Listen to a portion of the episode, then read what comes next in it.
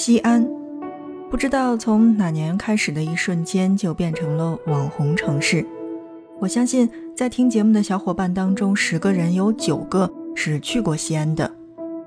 作为网红城市，初识西安，你的认知是兵马俑，是华清宫。殊不知这些景色其实都不在西安的中心城区当中。只不过每一个到西安的游人，第一目的地都会选择去那边。后来，你的喜欢也许是来自于不倒翁皮卡陈小姐姐扇着扇子对你伸出手感到的那一眼千年。当然，也许还是来自于喝完酒去摔碗的那种畅快。还有就是那一碗打不出的字，学来学去还是不会写的饼饼面。那么在今天的节目内容当中，我们就跳脱以往的节目形式，来说一说我心里面的西安。正在收听到的是 FM 轻奢时光，听着声音去旅行。纵使最近这几年出门呢有手机，什么都可以解决，公交、地铁都可以用手机去直接支付，但是我还是喜欢比较收集公交卡。像很多，呃，八零后的人呢，都比较喜欢收集门票。但我的个人爱好，其实对于目前为止呢，我比较喜欢收集各地的公交卡。那么，所以在西安出行，我用的是公交卡。比起其他的很多地方，我对西安的感受，其实并不像一个旅行者，呃，说到的那样。那我的第一感受是，西安是适合。宜居的，哎，好像这个词儿用的不是特别恰当。适合跟宜居本来是相差不太多的，那只能说是西安这个城市在我的印象当中是适合居住的。然后呢，肯定在我们的节目当中听我们节目的小伙伴当中，有一些比较喜欢怼人的，说什么叫适合居住？冬天特别阴冷，然后夏天热的又跟火炉似的，怎么就适合居住呢？先听我来介绍。那么，嗯，怎么说呢？就是作为一个一二线的城市，首先，如果说我是站在一个学生的角度上来说呢，我觉得每周都可以去参加各种各样的展览，看各种各样的演出。如果大家会觉得说，呃，前面的这种方式都特别浪费钱的话，那我觉得你可以去在西安这样的城市去参加一些很多公司的面试。直接去作为实习生去实习的话，那我觉得更有意义。那么这个时候，既是开拓了视野，也是增长了见识，给你最后的简历上面是一种背书的形式。而换一个眼光，作为成年人呢，那我又觉得，首先，西安的房价是在一个一二线城市来讲的话，确实我觉得是可以接受的。它没有像北京、上海、深圳，或者说像成都、重庆那么高，所以我觉得在房价上面是可以接受的。那么第二，作为古都，它的历史底蕴是比较深厚的，在孩子的教育上面比其他城市要更占优势。就是每周我可以去打卡一个博物馆呀，然后每一周去看到的内容是不一样的。那我觉得，作为西安的孩子的话，历史应该是学得特别的好吧。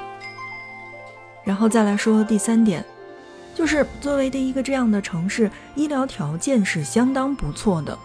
作为成年人，真的很怕上一代的老人和下一代的孩子生病。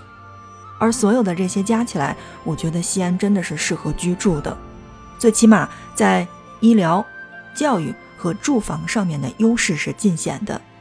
另外，作为西部的重要的交通枢纽，去到哪儿我觉得都很方便，地铁、公交、机场、高铁哪个都不误。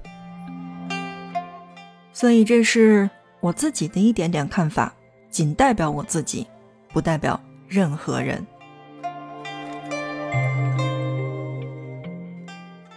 好的，正在收听到的是 FM 轻奢时光，听着声音去旅行。在今天的节目内容当中呢，我们是说到的西安，但今天的西安和我们往常的节目是有一些不一样的。我们来聊一聊我心目当中的西安。对于西安，我想说的是，其实我大部分的时间是路过。就像我刚才说的，西安的交通很方便，去往西部的很多城市，呃，总是要在西安去中转的，所以我的大部分时间真的是路过。但是唯一的一次长长的住了十天，让我感受到这座城市有一种新一线城市没有的这种烟火气。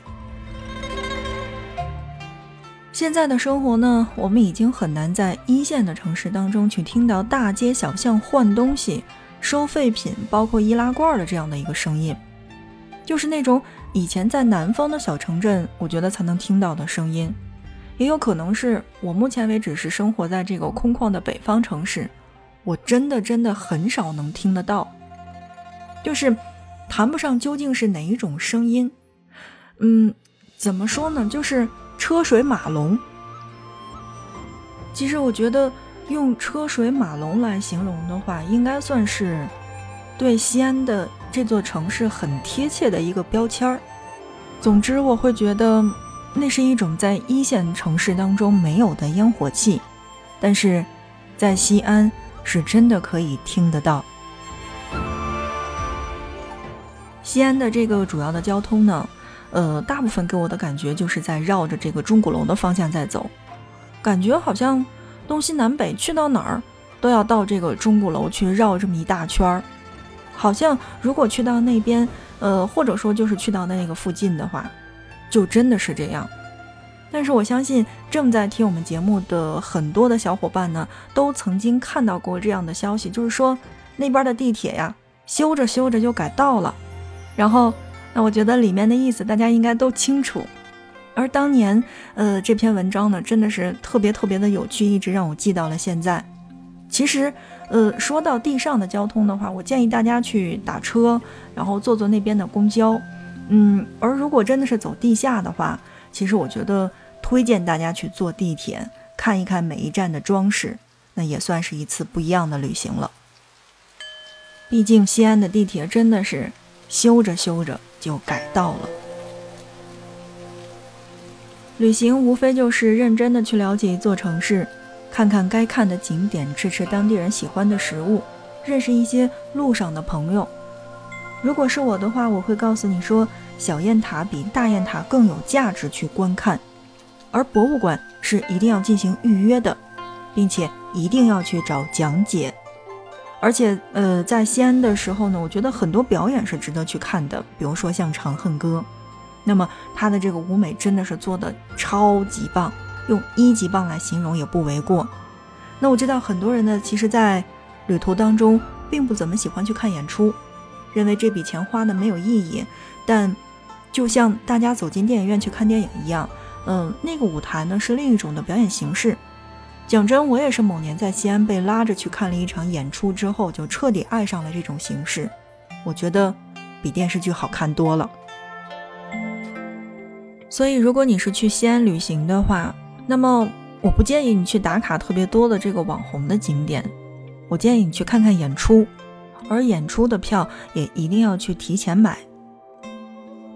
那在节目当中呢，其实我并不推荐大家去到回民街去吃什么肉夹馍呀，然后这个凉皮儿呀之类的，然后我也不推荐大家去这个永兴坊去尝试这个摔碗酒。就像我在之前的节目当中说到的那样，呃，每个人出行的这个点是不太一样的，所以他喜欢去到的这个地方也不尽相同。比如说像西安的城墙，没错，它确实很出名，但。大同也有城墙，而在襄阳也是有城墙的，城墙也同样是可以上得去。所以城墙也并不在我的考虑范围之内。那么我会选择去哪儿呢？去吃西安人地地道道的面食。说到这个面食，那么我只想说，哎呀，我不知道是不是所有西北地方上来的这个份数都特别大。总之就是在西安吃饭。这个面的碗也特别大，菜的这个盘子也特别大，分量也特别特别的足。就是像我平时是一个猫量的人吃饭呢，呃，我总会觉得两个人去吃一碗面也是足够。就是一个特别简单的例子，如果说是三个人出行的话，他们要就可以了，然后从他们碗里面往出扒了点都够我吃的那种。就西安的这个量真的是惊到我了。但我想说的是，那边的面食真的很好吃。就是很有嚼劲儿。我曾经在一家酒店附近的主食厨房，呃，买了一袋馍，就是我们所说的那个可以回家加工成肉夹馍的那个饼。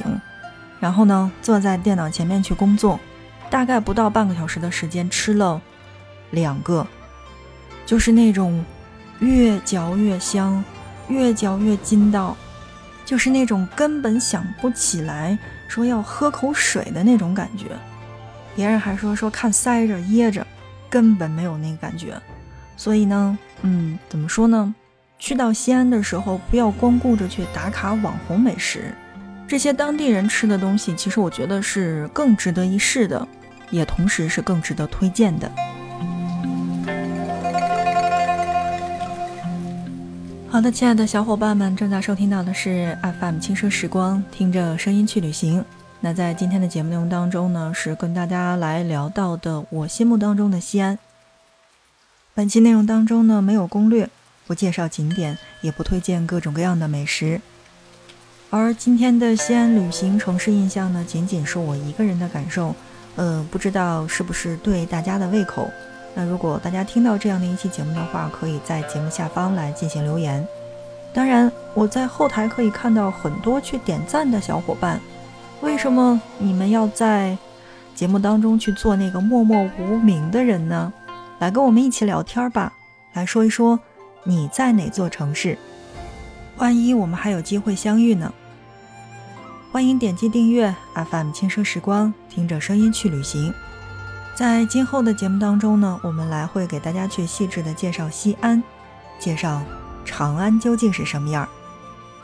好的，今天的节目就是这样，感谢大家的收听，我们下一期不见不散。